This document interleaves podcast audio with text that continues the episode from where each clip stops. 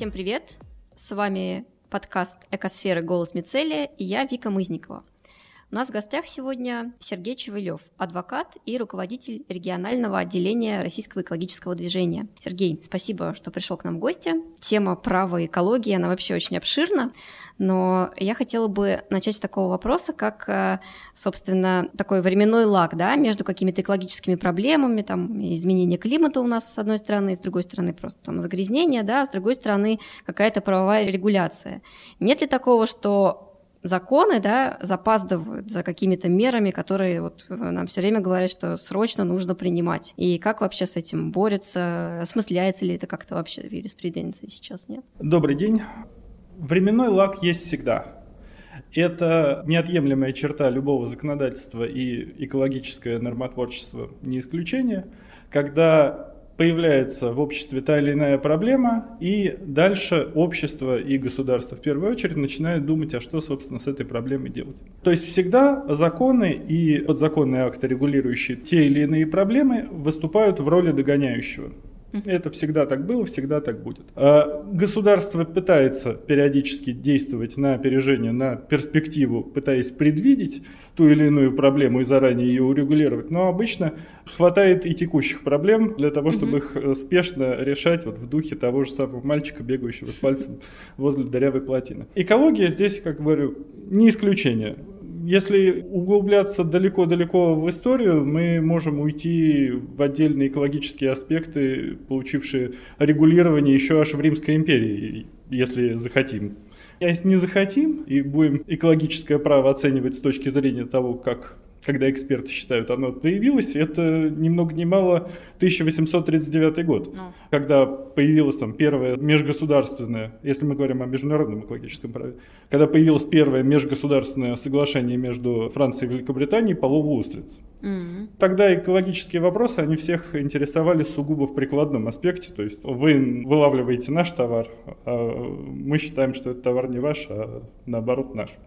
Вот примерно так обстоит дело. С тех пор, э, естественно, все это развивалось, развивалось, развивалось, и сейчас мы имеем вот текущую ситуацию, когда экологическая повестка у всех на устах, на ушах и других частях организма, и о том, что ею надо заниматься, не говорит только ленивый. Вот мы сейчас говорим. Ну да. Вот, а по поводу международного права, да? Ну, то есть это же такой тоже очень интересный аспект, что, с одной стороны, у нас вот климат э, какая-то такая глобальная проблема, например, ну и вообще мы все больше понимаем, что там проблемы экологические в одной там части мира, они могут аукнуться в другой, там, может быть, соседних областях, а может быть, вообще где-то там в другой э, части мира. Вот, например, дым австралийских пожаров долетел до Эвереста, ни много ни мало, да? но при этом у нас все-таки законодательство обычно воспринимается как что-то привязанное к конкретным государствам. А ну, на международном уровне сейчас как вообще такие вещи регулируются? И может ли кто-то потом как бы наказывать да, нарушителей государств, например? Которые себя как-то нехорошо ведут с точки зрения экологии? Вопрос прекрасный, и это, это вопрос, который можно задавать э, в отношении международного права вообще, не только экологического. То есть, mm-hmm. а где тот международный судебный пристав с международным автоматом, который придет и всех принудит к миру? Его нет. Правильный ответ – его нет. И, как мы видим, да, даже более ну не то чтобы более серьезные, но более такие животрепещущие моменты, требующие силового вмешательства на международной арене, они буксуют. Да? Ну, угу. вот США со всей их мощью и с поддержкой кучи других государств не смогло на уровне ООН в свое время продавить резолюцию, позволяющую нормально вторгнуться в Ирак. Они в итоге и без нее обошлись, но, э, да, но даже им это не удалось. Это просто к вопросу о том, насколько отсутствует на международной поляне вот действительно такой силовой блок, который мог бы позволить заставить всех соблюдать экологические требования. Поэтому все только по договоренности попытки договариваться, вот я привел пример, относящийся к началу XIX века, когда вот появилось первое межгосударственное соглашение. С тех пор эти соглашения появлялись, множились, это были двусторонние соглашения. Потом э, на этапе уже 20 века мы уже имеем многогосударственные соглашения, mm-hmm. где затрагивались вначале отдельные аспекты вопросов экологии. Там была в начале 20 века конвенция, по касающаяся запрета ловли морских котиков вот, в районе США. Тоже такая, по сути, один из первых международных документов, заточенных непосредственно под экологическую повестку, потому что до этого это все было как-то фрагментарно и в довесок к основным проблемам. А дальше у нас была создана Организация Объединенных Наций, были созданы куча других организаций, часть из которых непосредственно заточена на решение экологических вопросов. Но в итоге все международное экологическое право зиждется на том, что просто государства э, встречаются, договариваются об этом, и, по сути, на совести этих государств э, обязательность выполнения этих требований. Да, есть определенные экономические механизмы. Вот то, что, собственно, мы сейчас ожидаем в ближайшей перспективе в виде углеродного налога европейского, это вот пример как раз того, как можно заставить соседей, не прибегая к этому самому экологическому спецназу, базу, которого нет, все-таки включиться в общую игру под названием «давайте не допустим глобального потепления». Ну и как вам кажется, такие меры вообще они работают? Или там многие у нас и в Америке, кстати, тоже подозревают в этом какое-то там лукавство, да, что вот это какой-то протекционизм производства, да, внутриевропейского против, собственно, других менее экологичных, но при этом, наверное, более дешевых производств, вот, чтобы, значит, уравновесить какую-то конкуренцию товаров в пользу местных. То есть вам кажется, это сработает для сокращения именно выбросов? Ну, то есть понятно, что сейчас еще рано делать какие-то точные прогнозы, но, ну, может быть, э, просто ваше мнение. Ну, очень хотелось бы, чтобы mm-hmm. это сработало, потому что шарик, я имею в виду земной, становится все mm-hmm. меньше и меньше с точки зрения того, насколько легко попасть из одного его конца mm-hmm. в другой за считанные часы. То есть пространство за счет развития средств коммуникации схлопывается очень сильно, и естественно вполне, что очевидно в условиях вот этого схлопывания, mm-hmm. что любая проблема на другом конце земного шара недолго будет оставаться локальной проблемой, а довольно быстро придет к нам. Это вот пример, о чем ты говорил применительно mm-hmm. к Австралии. Поэтому здесь очень хотелось бы, и, в общем-то, сейчас уже по-моему, ну только совсем уж оголтелые люди отрицают существование проблемы изменения климата.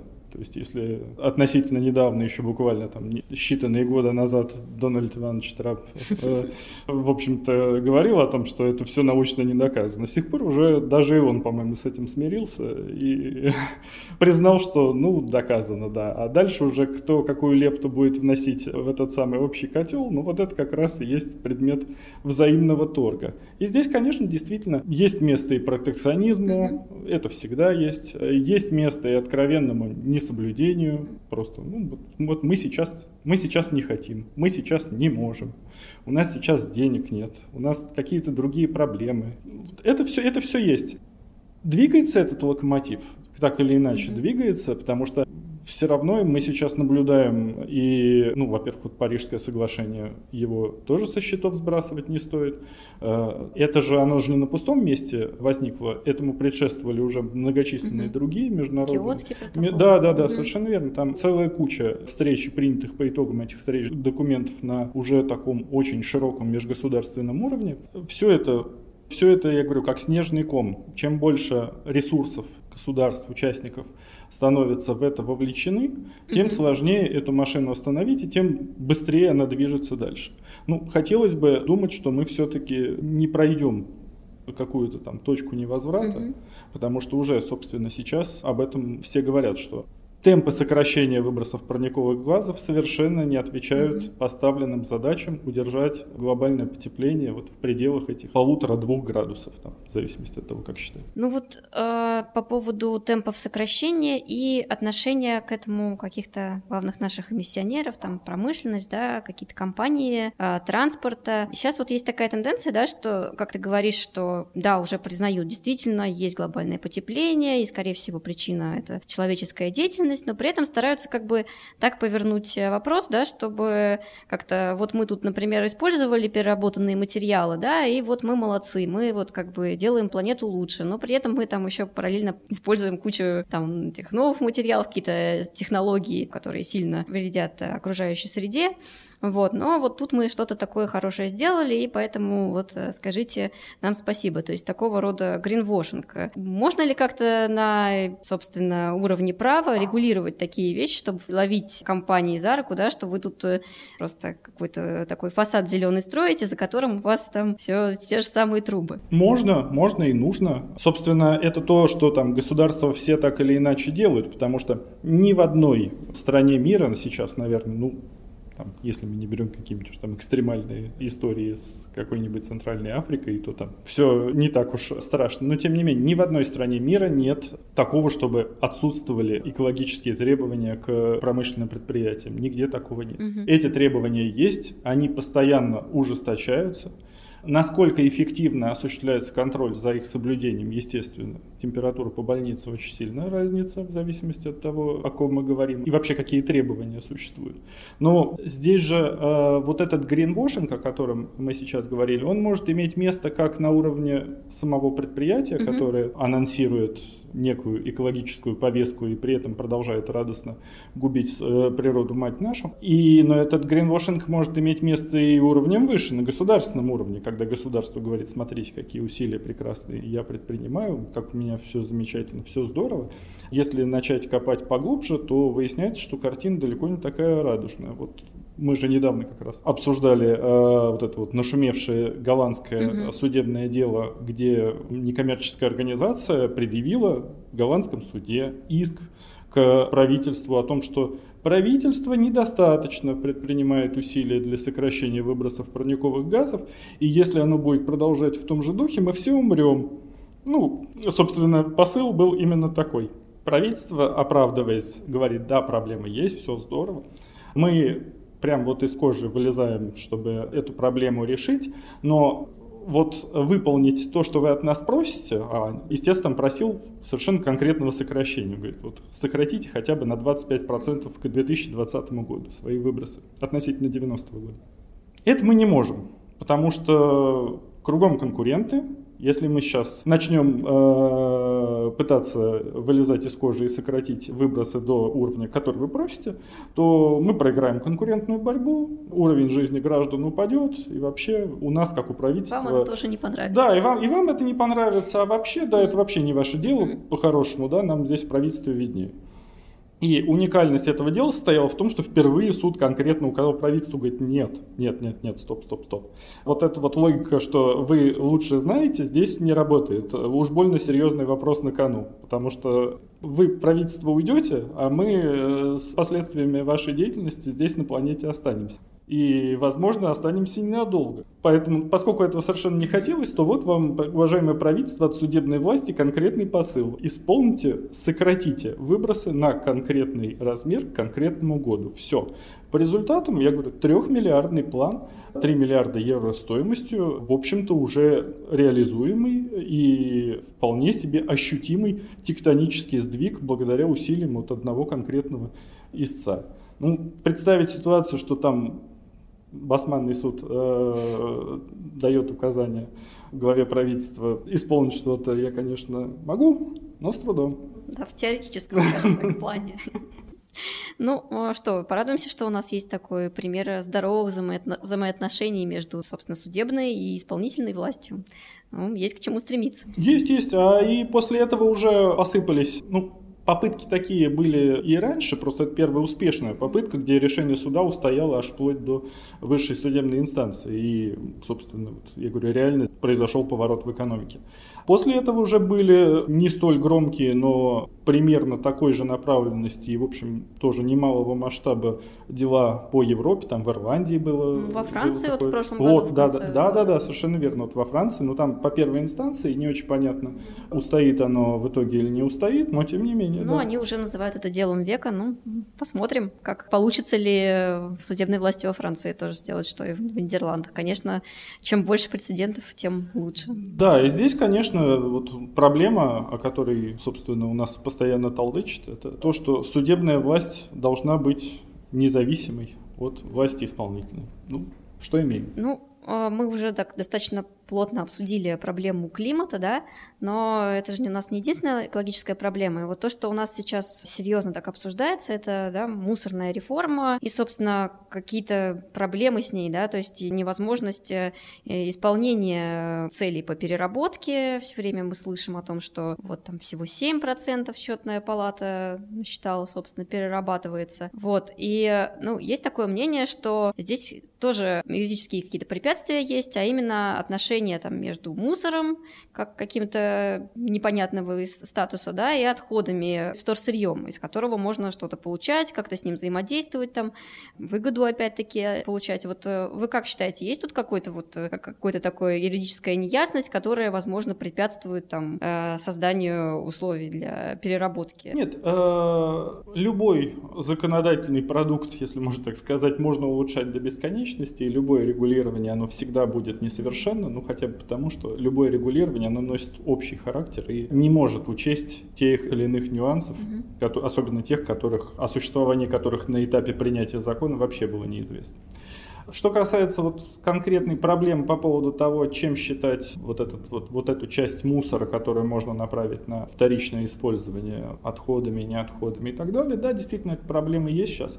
В недрах правительство, насколько я понимаю, блуждают этот законопроект э, поправки к закону об отходах, поправку к закону о промышленной политике, которые именно касаются статуса вот этих вторичных материальных, э, вторичных материальных ресурсов, в какой момент они становятся товаром, кто приобретает право собственности на них, что это вообще такое, потому что на сегодняшний день этого понятия в законе нет, собственно, смысл этого закона как раз состоит в этом.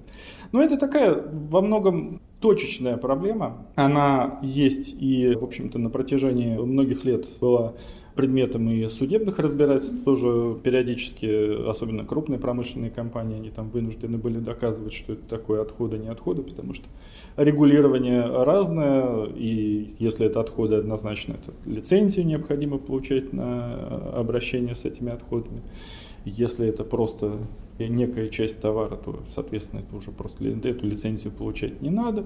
Плюс, опять-таки, требования к тому, как э, надлежит обращаться с этими самыми отходами, они совершенно различны. Они сильно отличаются от того, как просто надлежит обращаться с э, обычной составляющей любого товара.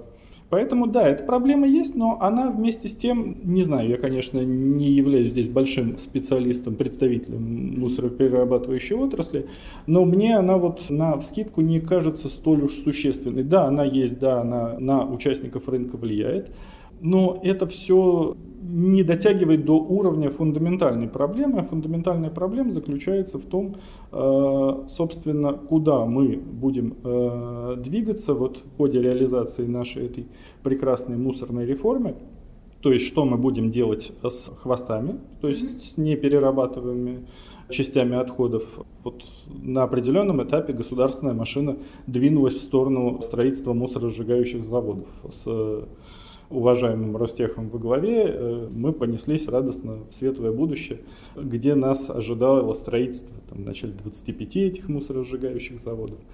Сейчас этот проект вроде бы притормозился, и я считаю, что слава богу, э, мое отношение к этому проекту, оно отрицательное, тем более, что я как житель московского региона в первую очередь... Почувствовал бы это на себе. Да, почувствовал бы это на себе. Сторонники этого мусоросжигания говорят каждый раз, когда слышат, что кто-то против них, вы что, за то, чтобы продолжали шириться, расти мусорные полигоны? Нет, я не, я не за то, чтобы росли полигоны. Я за то, чтобы те полигоны, которые есть, были реконструированы и приведены в соответствие с современными требованиями. А, и также за то, чтобы были а, найдены параллельные технологии, позволяющие максимально использовать и перерабатывать то количество отходов, которое у нас образуется, не нанося при этом ущерба э, как экологии, так и людям. Потому что основная проблема с этими мусоросжигающими заводами это вот э, совершенно неконтролируемые выбросы диоксинов, фурканов и прочее, что, в общем, Я так и понимаю, звучит угрожающе. Там еще там какие-то трехстепенные уровни защиты, но, конечно, все равно выбросы-то остаются. Я так понимаю, что в Европе там еще больше этих уровней очистки воздуха, там и все равно люди жалуются.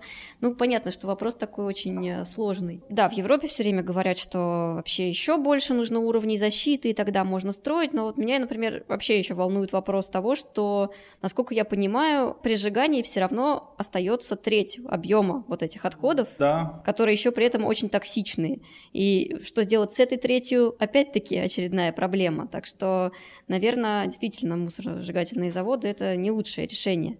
Ну, насколько мне удалось понять из разговора с тобой, да, вот статус, отходы, сырье – это все еще ну, не, не самая важная проблема, но все-таки что-то же мешает, да, нам как-то строить э, или переработку, ну, что-то сделать с этими растущими полигонами, которых э, все время заявляется, что это огромная проблема, что количество свалок растет, в том числе и несанкционированных свалок. Вот, но у меня складывается такое впечатление, что проблема в каком-то установлении лица, да, которое должно нести ответственность за обращение с этими отходами. То есть одни, вроде, с одной стороны, вроде хотят, чтобы производители упаковки несли ответственности, там, или производители товаров, с другой стороны, как бы у нас есть операторы, да, региональные, которые тоже этим занимаются, и в итоге вот такое складывается ощущение, что они пытаются друг на друга как-то эту ответственность перенести. Вот можно ли установить, да, как-то юридически, кто в конце концов должен нести ответственность за то, чтобы у нас не было вот э, этих бесконечных полигонов, свалок, и чтобы люди не задыхались вот от испарений свалок? А, Хороший вопрос. Нет на него ответа. Попытка... Нет, найти ответственного, вот какого-то одного человека, который будет, говорит, я, я вами Ну. руководил, я отвечу за все. Вот, э, ну, Ну, не одного, конечно, человека, но, может быть, там группу, да, то есть либо производители упаковки, либо у нас там государство полностью там возьмет это на себя, либо операторы. На кого ложатся, собственно? Сейчас говоришь в духе следователя, который всегда знает, что группу раскручивать лучше и интереснее, там сроки больше. Нет, попытки переложить, э, естественно, каждый э, участник этого мусорного рынка, он преследует э, свои интересы. Государство преследует свою цель. У нее интерес в том, чтобы все было тихо, не было народных выступлений, типа то, что мы там имели, ядро и все эти. Ему главное, чтобы эта проблема была решена, чтобы люди не выходили на улицы, не кричали, не стучали каской. Участники рынка, которые в этом участвуют, те же самые региональные операторы, естественно, они в идеальной картине мира с их точки зрения, они предпочли брать деньги, ничего не делать и ни за что не отвечать. Это понятно. В общем, любой на их месте стремился бы к тому же самому. Сейчас э, вот текущее регулирование этого рынка выглядит именно в том, что по сути все замыкается на вот этом самом региональном операторе, который действует в рамках соглашения с заключаемого с регионом. Собственно. Все сводится к нему.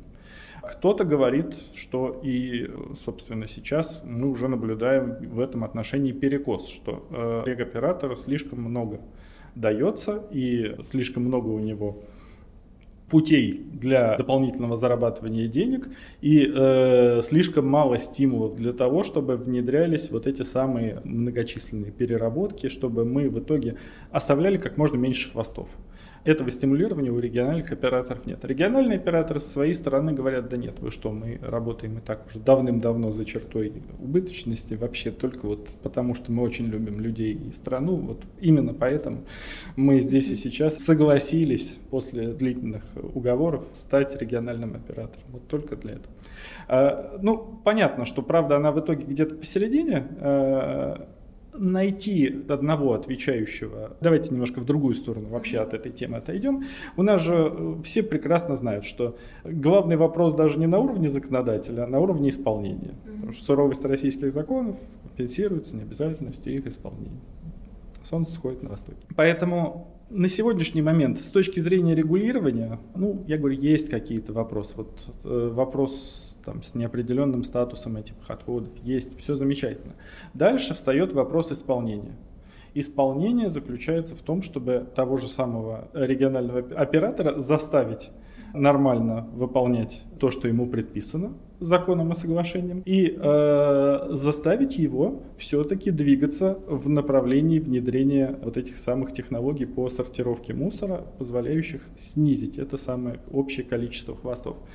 Как это, ну, я говорю, на практике, естественно, идеально не происходит нигде. В Московской области вот эти прекрасные, мы сейчас говорим уже не о мусоросжигающих, а вот этих мусоросортировочных, КПО, там, Север, вот это вот то, что там, то, что построено. По ним тоже есть масса вопросов, при том, что это дорогостоящее предприятие с действительно современным оборудованием. То, как оно на практике, то есть работать, по идее, оно должно хорошо. На практике, когда люди туда приезжают с инспекцией и с общественной инспекцией, когда их туда пускают, их еще не, не всегда туда пускают, у них начинают возникать вопросы, а, собственно, почему так мало сортируется и почему, собственно, на выходе мы получаем какое-то действительно огромное количество вот этих самых хвостов, с которыми непонятно, что делать. Поэтому здесь э, нет, как мне кажется, одной такой волшебной палочки, которой можно было бы взмахнуть и сделать так, что мы сразу зажили бы, как в Европе. По крайней мере, в отдельных ее частях, потому что Европа тоже, ну, да. мы знаем, неоднородно. Поэтому, ну что, ну вот все как-то как в этом отношении работают. Вот и мы с тобой сидим, э, работаем по мере сил, внося какое-то понимание. Да, ясность какую-то внести да. в это, в том числе и для себя. Может быть, э, есть такое мнение, что это все начинает с хвоста, да, э, что сразу за переработку берутся. А может быть, стоит вот э, посмотреть э, на производство, собственно, упаковки. Можно ли как-то не знаю, ограничить количество видов используемой упаковки. Там, вот сейчас инициативы есть э, во многих европейских странах, э, там, запретить, допустим, э, одноразовый пластик. Ну, все к этому идет. То есть ты такое видишь у нас, не знаю, может быть, не сейчас прямо, ну, там, не знаю, через несколько лет? Возможно. Нет, нет, естественно, естественно. У нас вот одна из основных претензий и юридической общественности, и просто вот граждан нашей мусорной реформе, она заключается в том, что мы как-то вот действительно сосредоточились на вот этом самом конечном сегменте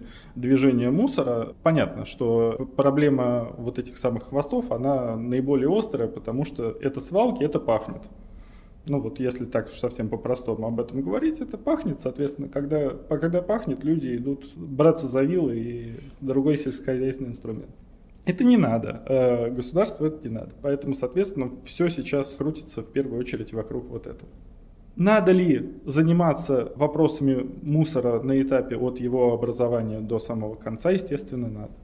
Какой из этих сегментов является самым важным, вот с точки зрения реального эффекта для того, чтобы решить эту проблему? Да все важны. Нет, нет такого, что был важен только один конкретный сегмент, а все остальное это так, в довесок.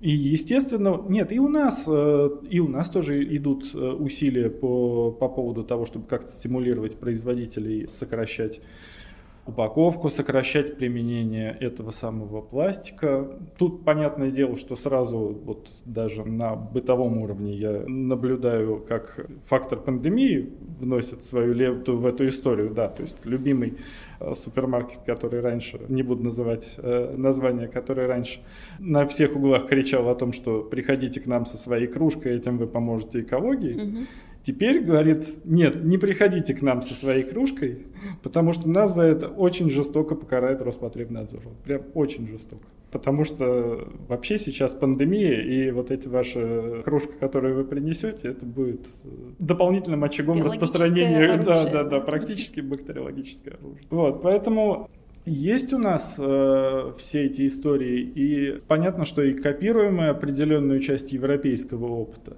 Э, другой вопрос, что мы, насколько я знаю, все-таки по количеству мусора на душу населения в стране, бытового мусора, да, все-таки от Европы отстаем достаточно сильно. Э, то есть мы его меньше образуем.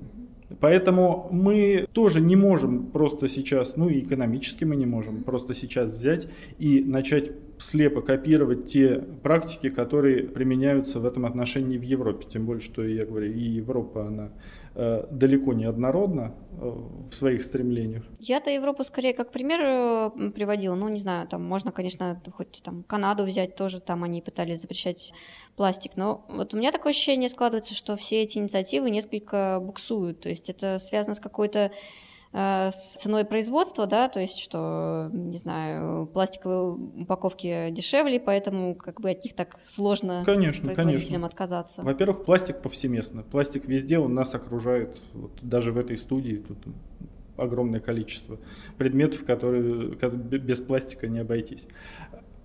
Понятно, что это, э, раз это производится в таких количествах, это огромное количество рабочих мест, которые тоже вот в одночасье нельзя просто так взять и сократить. Заменителя пластику какого-то э, одного единого, которым можно было бы э, заменить вообще все пластики на свете, не существует. Поэтому экология и вот особенно экологическое право, это всегда борьба двух факторов. Экономики и окружающей среды. То есть вот у нас на одной чаше весов находятся экологические угрозы, на другой экономическая целесообразность. Всегда это борьба, всегда это соотнесение одного с другим. Когда-то перевешивает экономика, и тогда мы соглашаемся с тем, что ну да, мы вынуждены творить вот это, то, что мы творим. Ничего, потомки как-нибудь разберутся наверное. Да, печальные перспективы для потомков вырисовываются.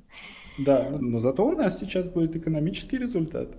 А если его не будет, то опять-таки у нас, раз не будет экономического результата, у нас будут социальные волнения, у нас дали по списку, дали по списку, по списку, по списку. Так, ну чтобы такая пессимистичная нота у нас в разговоре не, не. получилась. Продолжим опять с пессимизмом. Вот э, у нас э, есть э, федеральный проект «Экология», в рамках которого, собственно, и мусорная реформа, и чистый воздух, да. И, да, как я уже говорила, все время поступает информация о том, что что-то там идет не так, что что-то не сходится, что финансирование не потрачено, да. Недавно у нас Кудрин выступал с такими заявлениями. Собственно, мой вопрос такой, на юридическом уровне это вообще как-то контролируется в исполнении этих проектов, или это просто вот э, такое чисто исполнительная власть, да, который там, собственно, конкретный исполнитель потом перед своим начальством отвечает, и как бы все, этим все ограничено. Да нет, у нас и исполнительная власть, это же не какой-то один человек, который сидит и принимает решения вообще по всем вопросам. И если он злодей, то вся исполнительная власть это один сплошной злодей. Нет, это же действительно, ну, государство это огромный аппарат, э, огромное количество министерств, ведомств, каждое со своей компетенцией. Каждый из них обрастает огромным количеством ведомственных нормативных актов, которые регулируют их деятельность. Ну, это я сейчас просто говорю на уровне для того, чтобы людям, не погруженным в юридическую тематику, стало понятно, в каком бумажном море плавает вот этот корабль под названием «Исполнительная власть». Это безбрежный, бескрайний, и периодически даже специалисты не могут разобраться, собственно, что мы там имеем. Недавняя новость, она касается качества принимаемых законов, о том, что принятые за 2020 год законы, их существенная часть по уровню восприятия оказалась сложнее э, критики чистого разума Канта. А, вот, да, то есть, ну, это просто вот мы говорим один конкретный показательный пример. Поэтому, естественно, что такое э, нацпроект экологии? Это не, просто некий призыв с большой государственной трибуны, теперь все живем по зеленому. Нет. Это, э, собственно, 11 проектов, которые входят в состав этого общего нацпроекта экология. Каждый посвящен своей тематике. И, собственно, что из себя представляет каждый проект? Конкретные целевые показатели, конкретные мероприятия, которые должны быть осуществлены, и конкретные цифры, которые по итогам должны быть достигнуты. Дальше вся эта прекрасная программа спускается на уровень ниже, на уровень определяются конкретные исполнители. Вот этим проектом занимается министерство такое-то, этим проектом занимается министерство такое-то, такое-то, такое. Дальше они должны в итоге прийти в идеале к, по окончании установленных сроков к конкретным результатам. Вот им сказали, допустим, есть, насколько я помню, в одном из этих нацпроектов, касающихся рек, вот там есть конкретный показатель вовлечь общественников, волонтеров, соответственно, в расчистку русел берегов. Есть конкретный показатель, там столько-то миллионов человек должно быть вовлечено. Ну, хорошо, вот они вот разово вышли вокруг реки, не вокруг походили, реки, вокруг да? озера походили, подошли к реке, выстроились, сфотографировались, все, они вовлечены, то есть можно отчитываться. Всегда Всегда есть вопросы по поводу того, что на выходе мы получаем не совсем то, что было написано в программе. Это, к сожалению, есть всегда. Что с этим делать? Ну, государству с этой стороны, со своей стороны необходимо следить за тем, чтобы это исполнялось тщательнее и исправлять те огрехи, которые там были заложены с самого начала. Огрехи, понятное дело, что есть. С точки зрения нас с вами, как э, граждан и как общественников, естественно, внимательно следить за действиями исполнительной власти и своевременно тыкать э, в лицо какими-то вопиющими фактами. Собственно, это то, что должны делать общественные экологические организации. Ходите проверять, насколько эффективно исполнительная власть э, справляется с, со своими поручениями.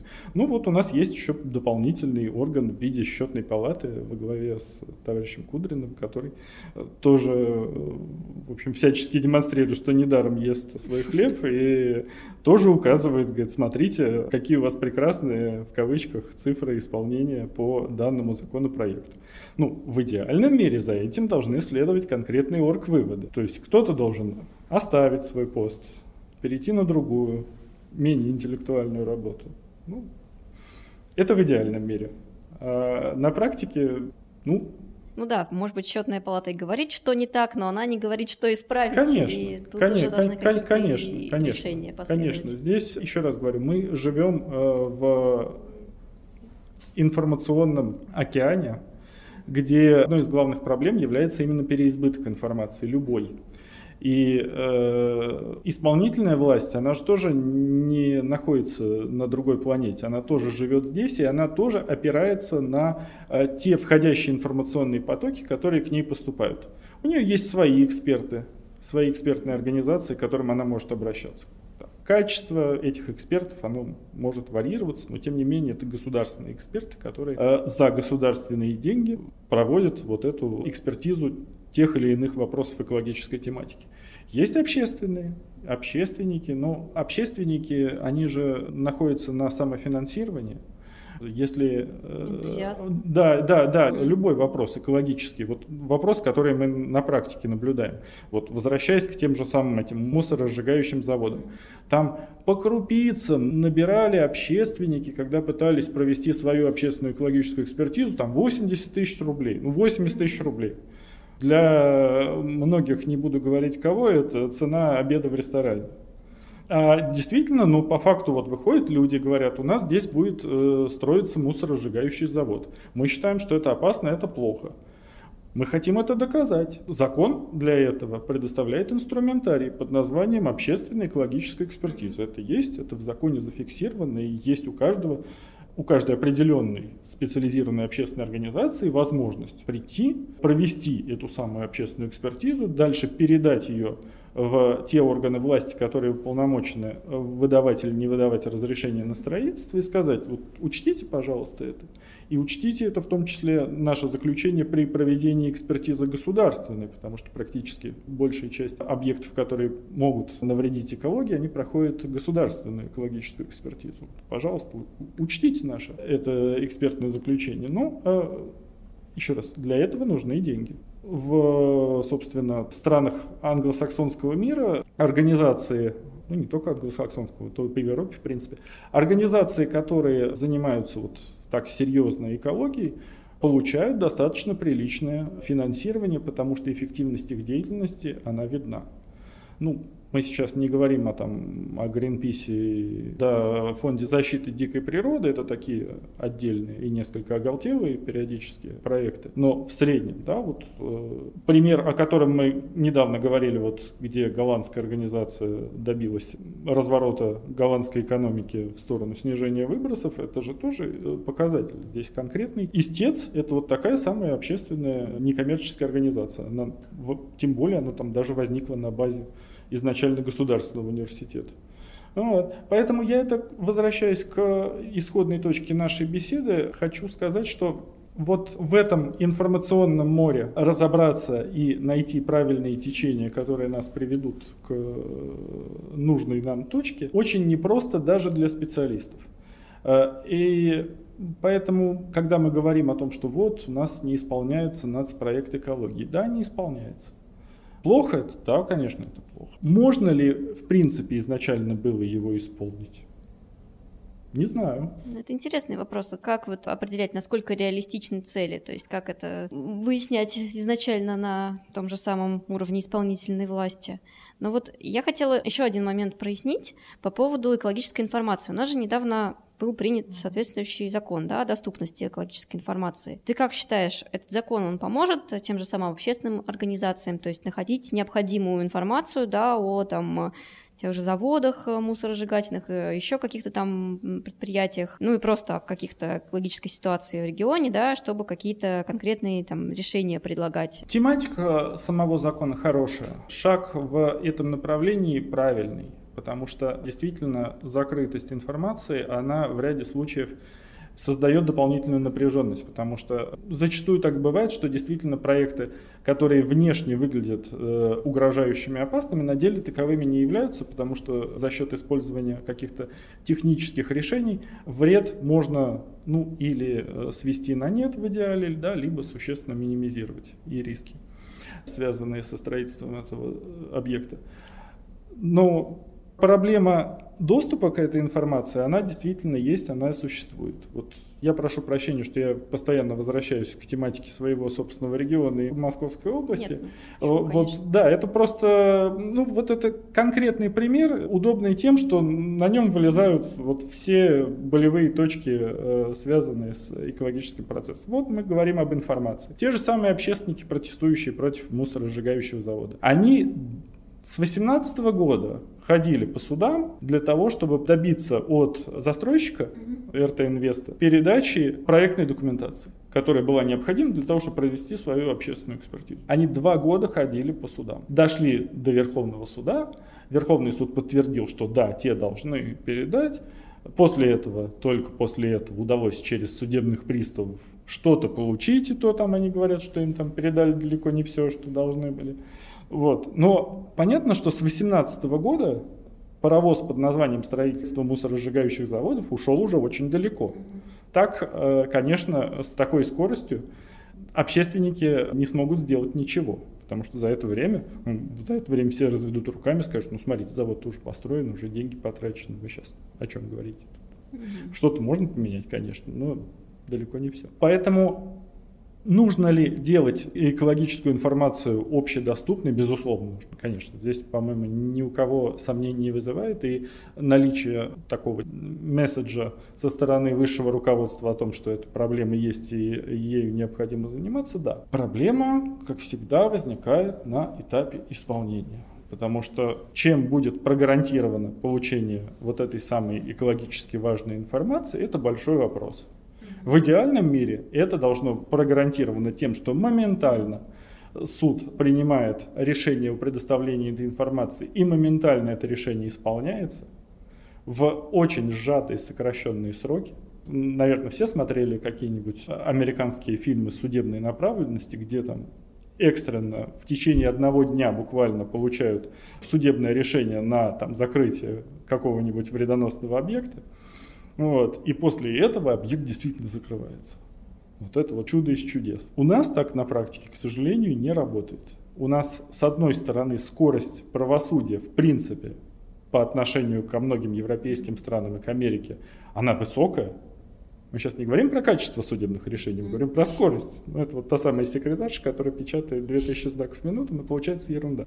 Вот, то есть скорость принятия судебных решений, она в принципе высокая. Но учитывая специфику экологических споров, этой скорости все равно недостаточно. Должны быть механизмы. Они, в принципе, есть. То есть здесь не надо изобретать велосипед, они есть, просто они э, на практике не используются и не реализуются, когда принимаются обеспечительные меры еще до рассмотрения основного вопроса, и там, завод закрывается. Мы это наблюдаем иногда, вот такую большую расторопность государственных органов и их скоординированных усилий. Но Например, это... с Норникелем. Да, да, ну вот с языка сняла, да.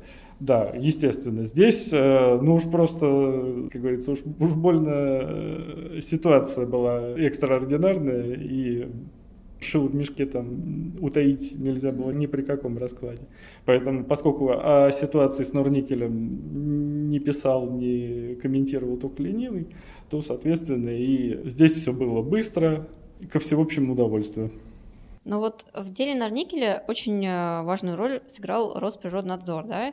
И его можно наблюдать то, что это ведомство в последнее время прям очень усилилось. Вот это именно связано конечно, с таким успехом э, конечно. с Норникелем или просто тут какое-то давление международной повестки еще работает, что вот экология сейчас в центре внимания, вот, собственно, и значит, и надзорное ведомство тут тоже оказывается такое, у нее усиливается его влияние, еще как-то, вот ты как-то для себя это объясняешь? Конечно, конечно, да. Здесь э, все эти факторы так или иначе совпали, да, естественно, ну вот эта вот ситуация с Норникелем. На самом деле, если посмотреть и зарубежный опыт, ведь действительно такие скандалы экологической окраски, да, они же происходят с определенной регулярностью, и государство, что греха таить, получает за счет этого очень существенные денежные вливания от конкретных загрязнителей. Ну, в Америке это вот традиционно, мы знаем эти, пример этого Volkswagen с э, да. его этим дизельгейтом. Опять же, пример с э, разливом этой нефти в Мексиканском заливе. Это, в общем-то, такая, такая же история. То есть через вот наказание виновников, в принципе, государство получает очень-очень немалые денежные средства. И естественно, что когда это происходит, все конкретные государственные органы, которые занимаются этим вопросом, они приобретают первоочередное значение, и все, что они не пожелают в данный конкретный момент, тут же ложится к их ногам. Понятное дело, что здесь, в этой конкретной ситуации, там, к услугам Росприроднадзора была вся исполнительная власть со всеми ее возможностями. И там никто бы просто не понял, если бы в какой-то момент их бы не пустили на территорию mm-hmm. предприятий, как было еще э, буквально там за некоторое время до этой самой аварии. Там действительно были сигналы, когда представители местного отделения Росприроднадзора туда приходят, э, грустно ходят под воротами, их туда не пускают, они говорят, ну что ж, нас не пустили. Грустно вздыхают, идут обратно. Такое, в общем-то, тоже было. Сейчас, конечно, политический вес этого ведомства набрал очень и очень немалый. И это, наверное, хорошо. И это, наверное, хорошо и правильно, потому что, собственно, и э, руководительница прекрасная, и э, направление деятельности, оно, в общем-то, актуально для всех, а промышленных загрязнителей у нас хватает. И вот дело Норникеля в этом отношении это еще такой общий посыл всем, что смотрите, государство еще освоило вот такой способ изъятия денег из кармана конкретного промышленного производителя в общее благо и при всеобщем одобрении, что тоже важно. Потому что государство уже не может просто так прийти на любое предприятие и сказать, мне нужны деньги. Понятно, что нужны. Но здесь оно приходит, говорит, мне нужны деньги, и при этом это вызывает всеобщее одобрение на совершенно законных основаниях, потому что предмет вполне себе понятный. Вот есть конкретный вред, с которым не спорит даже причинитель. Угу. Есть там нюансы по поводу того, как этот вред оценивать, в какие суммы это все выливается.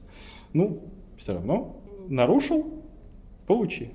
Ну, будем надеяться, что деятельность Росприроднадзора стимулирует как-то предприятия меньше нарушать экологические требования. Да, да, потому что действительно вот тот факт, что даже Нурникель со всей его э, мощью экономической и политической оказался в ситуации, когда 2, 2, 2 миллиарда все-таки пришлось изыскать и заплатить. Это, естественно, сигнал, потому что, говорит, да, а если на его месте окажется компания с меньшим весом? Понятно, что всегда есть огромное количество нюансов, потому что, например, там, чем удобен Норникель? Это пример, то, что в практике юристов называется глубоким карманом.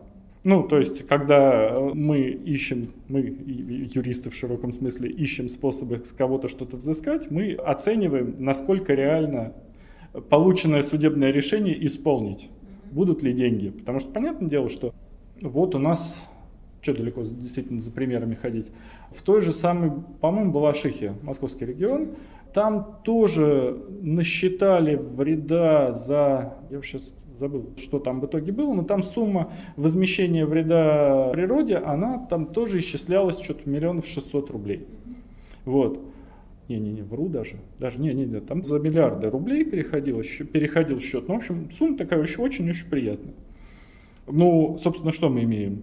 Э, мы имеем виновника, некое ООО, не публичная компания, не Норникель, который торгуется и стоит безумных денег, а мы имеем вполне себе такую полупустую ложку. Мы ее радостно бросили, прекрасно. Она сейчас находится в банкротстве, и перспектива того, что государство хоть копейку получит в возмещение вот этого самого экологического вреда, она более чем призрачна. Ну что ж, э, главное, чтобы потом эти штрафы все-таки, которые удастся собрать, пошли на действительно помощь регионам в области экологии. Я надеюсь, для этого тоже какие-то есть инструменты, наверное, да? Ну да, да, собственно, вот велись же разговоры по поводу того, что вот эти деньги, они должны быть специфическим образом окрашены в бюджете, чтобы они шли на прицельное финансирование только этих проектов. Но на сегодняшний момент вот все, что мы видели на примере Норникеля, это только государство стремительно сказало, не-не-не, вы сейчас что, хотите все, это, все эти 2 миллиарда засунуть в местный бюджет, он не выдержит, он лопнет.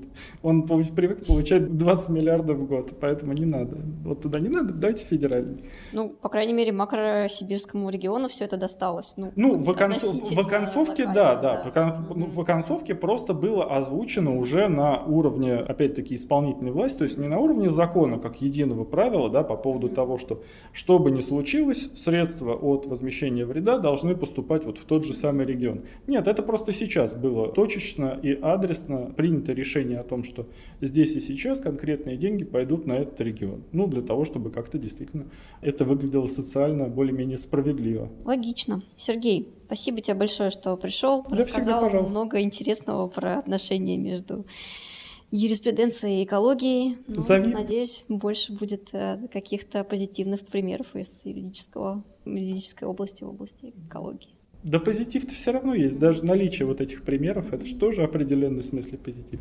Угу. Ладно, до встречи. Да, счастливо.